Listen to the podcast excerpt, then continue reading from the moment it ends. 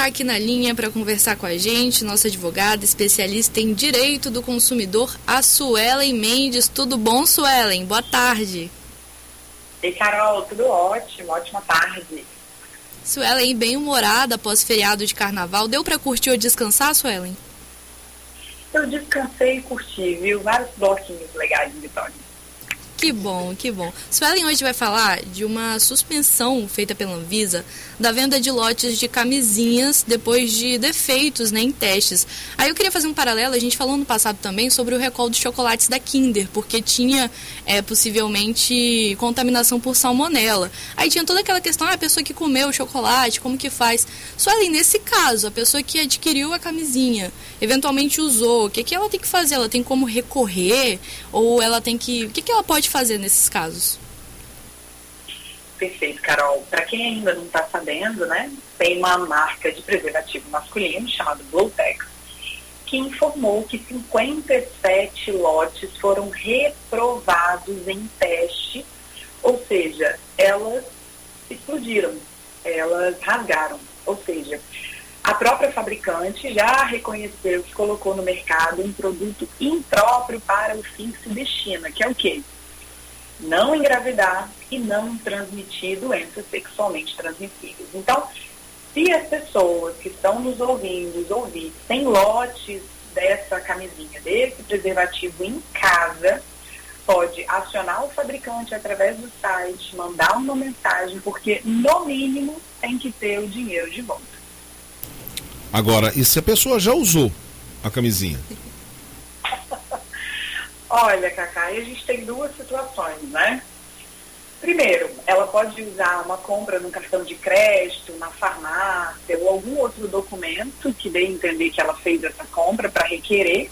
Ou em novembro pode ser que seja papai e mamãe de um escorpiano, né? e aí ele vai ter direito a uma indenização, justamente porque o produto ele é incontestavelmente defeituoso. Que coisa, hein? É, agora eu acho que a empresa, nesse caso, deveria bancar pelo menos a fralda aí, né, Suelen? Eu acho que teria que ser o custo até os Alimentação, é, é, escola. Exatamente, a gente está falando que a nova pílula de farinha, né? Não sei se vocês vão lembrar, lá na década de 90 a gente teve uma situação dessa também envolvendo pílulas de placebo, né? Que eram remédios mesmo, sem qualquer princípio ativo, então ele não tinha o poder de um anticoncepcional e várias mulheres engravidaram, ajuizaram a ação na época, inclusive, e a gente tem decisões e multas aplicadas ao fabricante que variam de 70 mil a 1 milhão de reais. Agora, Suelen, claro que a gente está levando aqui para o humor, né, mas é um assunto muito sério, já que a gente sabe que os preservativos eles têm uma eficácia muito grande, mas não é de 100%, né? As empresas mesmo alegam isso, você já, todo mundo já viu alguma história, alguma notícia de alguém falar, nossa, gravidou mesmo usando preservativo, enfim, existe sim uma taxa ali de pequena, né? Mas a gente sabe que exi, existe uma taxa de falha. Nesse caso, se a pessoa for também procurar ali os seus direitos, já que o preservativo em questão aqui, a Anvisa mandou suspender a venda, recolheu esse lote, a empresa pode alegar, olha, eu não protejo 100% contra a gravidez, eu não protejo 100%, então você não tem como me acusar porque esse produto está com problema. Existe margem para essa defesa aí por parte da empresa, Suelen? Olha, Leandro, quando a gente fala de defesa, tudo que é lícito é válido, né? Pode sim ser arguído isso em tese de defesa pela empresa, inclusive no caso das pílulas de farinha, lá na década de 90, as empresas, a fabricante defendeu que ela não deveria ser condenada porque ela providenciou uma bênção na vida dos casais que era um filho, né? Então a defesa a gente pode arguir o que a gente quiser. Mas na verdade é importante a gente ressaltar que nesse caso a empresa incontestavelmente já confirmou que ela colocou um produto no mercado que não atende ao prazo de validade. Porque o prazo de validade seria de cinco anos e que com três anos esses lotes já foram reprovados. Então é uma situação de responsabilidade objetiva que a gente fala, ou seja, vai ser difícil eles se esquivarem da responsabilidade nesse caso.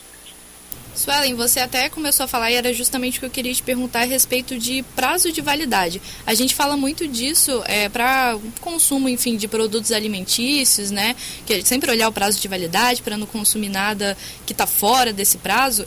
E o prazo de validade do preservativo é até longo, né? De cinco anos. Mas tem alguma orientação de venda mesmo no, nas farmácias, no mercado? Então, a, a, o preservativo ele pode ser vendido assim, por exemplo, vai vencendo no que vem. Ele ainda pode estar nas prateleiras para ser vendido e tudo mais.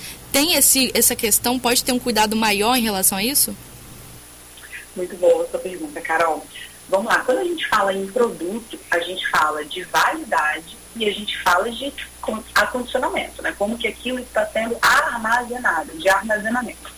Quando eu falo de validade, até a data de validade, o último dia e hora, que tem alguns produtos in natura, por exemplo, que tem a hora, o fabricante precisa garantir até aquele último dia que o produto ele é íntegro e ele atende a todos os requisitos de validade, segurança e de correspondência. Então, Carol, quando a gente fala de validade, é incontestável que durante aquele prazo o produto tem que se prestar ao fim que se destina. Ele não pode rasgar, ele não pode estourar, ele não pode vir rasgado, não pode acontecer nada disso. Afinal de contas, ele tem que ter passado por um teste antes de chegar ao mercado.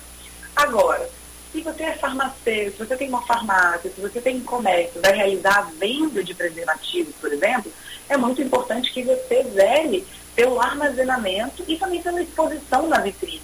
Muitas vezes tem o costume de ir lá e grampear a promoção, a comprar três, compre três, pague dois. Olha o perigo de você grampear um preservativo, né?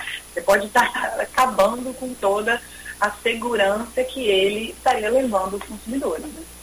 Suelen, só para arrematar, neste caso e em vários outros, os principais canais aí que os consumidores devem ficar atentos. Nesse caso, por se tratar aí de um produto ligado à saúde pública, tem a Anvisa, né, que pode ser um canal de reclamação, mas a gente tem os canais tradicionais também. Procon nesse caso também pode atuar. Como é que o consumidor pode fazer? Perfeito, Leandro. Toda vez que a gente fala de lesão ao direito do consumidor, o PROCON pode ser acionado por qualquer consumidor em qualquer cidade ou estado do Brasil. Então, ele pode levar a sua demanda até o PROCON, ele pode ajuizar a ação direta.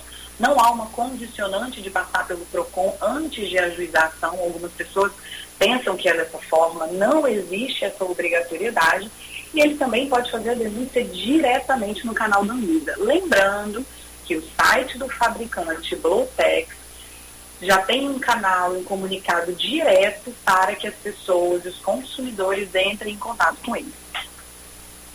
Tá joia, então, Suelen. Passa também aí os seus canais de comunicação, né? Tem rede social, site, onde o pessoal consegue pegar mais dicas com você. Vamos lá, eu tenho um site chamado suelenmendes.com.br, lá tem muitas matérias, já coloquei inclusive os números dos lotes lá para as pessoas conferirem, e eu tenho um podcast chamado Eu Descomplico. Valeu, Suelen. Bom final de semana para você. Para vocês também, para todos os ouvintes.